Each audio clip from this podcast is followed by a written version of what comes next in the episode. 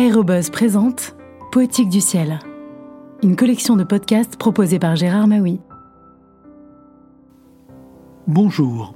Dans Geiger, pilote des glaciers, l'aviateur suisse raconte comment, après dix années de préparation minutieuse, il réussit enfin à maîtriser l'atterrissage et le décollage sur neige à haute altitude. Préfaçant cet ouvrage, l'écrivain alpiniste Félix Germain explique que Hermann Geiger, qui, en pleine possession de son art, invente une nouvelle technique de vol en montagne, est un créateur et un poète. Geiger, pilote des glaciers, écrit en collaboration avec André Geix, a été publié chez Artaud en 1955. Plusieurs fois encore, je suis remonté sur le glacier de la Cendre à pied. Il me semble connaître les détails de son relief aussi bien que les touffes d'herbe de l'aérodrome de Sion. Mais il n'est pas facile d'apprécier son altitude et la distance verticale au sol quand on survole une grande plaine tout à fait blanche. J'aurais bien voulu avoir une équipe au sol, mais les ouvriers étaient très occupés. Je ne pouvais pas disposer d'eux. Il fallait monter et attaquer le problème tel qu'il était. L'avion était au point, les skis fonctionnaient bien, il faisait beau.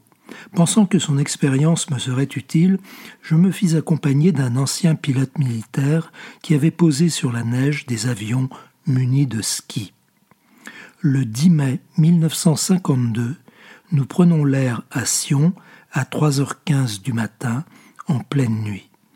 Je prends de la hauteur et j'arrive à 4000 mètres sur le Lotchental à la naissance du jour. Je voulais disposer de toutes les qualités successives de la lumière.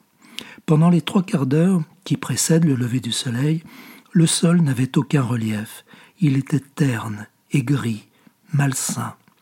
Puis les grands rayons obliques rasèrent les crêtes. À ce moment-là, un vent assez violent s'éleva, ce vent de l'aube que les alpinistes connaissent bien. Mon compagnon me conseille de renoncer. De 3800 mètres, je descends en même temps que le soleil monte. À 300 mètres environ au-dessus du glacier, je distingue avec une netteté extrême les petites soufflures formées par le vent sur la neige. Derrière chaque vaguelette de neige, il y avait une ombre, et cette ombre sur le blanc donnait un relief absolument sûr. Les skis sont en place, je coupe les gaz, tire les volets de freinage et je me pose au milieu du glacier sur une pente de 5 degrés environ. La machine s'immobilise au sol. Le moteur respire, tranquille. Moi aussi je respire. Mon compagnon et moi, nous nous serrons la main. Je marche dans cette neige avec une espèce de surprise, comme si je ne la connaissais pas. Elle me paraît neuve, à l'extrême tension succède la joie qui balait tout ce qu'on m'avait soufflé dans les oreilles, toutes les prédictions de capotage inévitables. Je n'étais donc pas un fou, c'étaient les autres qui avaient des illusions. Il fallait prendre sur soi et il fallait faire ce premier atterrissage. Mon premier aérodrome alpin était vaste, de l'espace dans toutes les directions. Aussi, je décide de décoller et de me poser plusieurs fois. Mon passager, éprouvant encore une certaine inquiétude, je le laisse au sol et je fais quatre atterrissages tout près de lui avec une facilité extraordinaire. Déjà, je regrette les dix ans perdus. Déjà, j'ai oublié le temps de la crainte, de l'inquiétude, des hésitations. Je suis heureux. L'altimètre indique 2600 mètres. Il fait froid, la neige est très dure, à chaque prise de contact, les patins métalliques bruyamment. On croirait entendre une équipe de skieurs de descente s'entraînant dans un couloir gelé.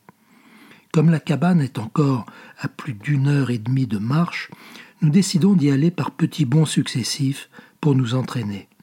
Je propose à mon compagnon d'essayer à son tour, il me demande de l'accompagner en double commande, j'accepte, je le laisse faire seul, et il s'en tire parfaitement bien.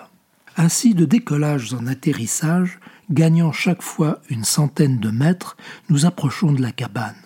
Ici, la déclivité est plus grande, 15 degrés environ. Il faut poser juste et court, car si on arrive trop long, on emboutit le piper dans les rochers.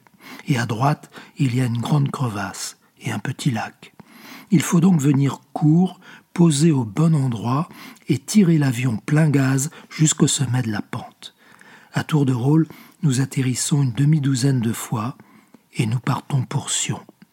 Vingt minutes plus tard, nous déjeunons à la cantine de l'aérodrome. Il est sept heures du matin.